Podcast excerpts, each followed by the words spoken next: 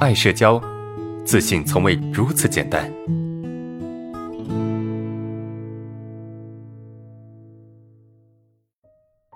看第五个问题，每次和别人交往聊天的时候，总是害怕被别人打击，这就让我总是对别人处于一种防备、警惕的状态。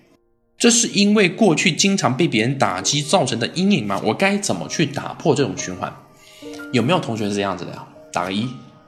跟别人聊天时总是处在一种警惕的状态、防御的状态，是不是？生怕有人来攻击你、打击你、否定你。那是不是因为过去的阴影导致的？我觉得你你可以说，嗯，是。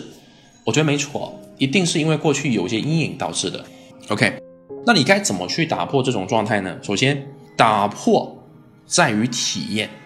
我们能知道，就是过去有人打击你，比如说 A 和 B，对吧？我们说 A 和 B，你跟 A 相处的时候，经常被 A 打击；你跟 B 相处的时候，你觉得 B 会打击你吗？B 跟 A 的性格是不一样的，是不是？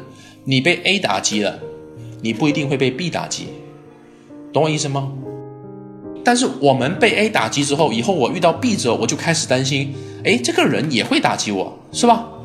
但是因为你的担心，你不敢跟 B 去交流，不敢跟 B 去去深入的相处，或者是不敢去展示真实的自己，那就是所谓的阴影了。那怎么去突破这个阴影呢？体验，去体验它。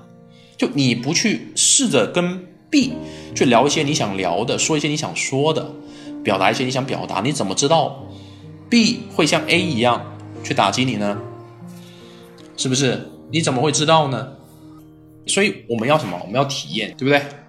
我们只有去体验它，去感受它，或者是去尝试把那些你怕的东西给表达一下，我们才有可能，是不是？我们才有可能能够去感受到，哎，其实好像我所担心的是多余的，会不会？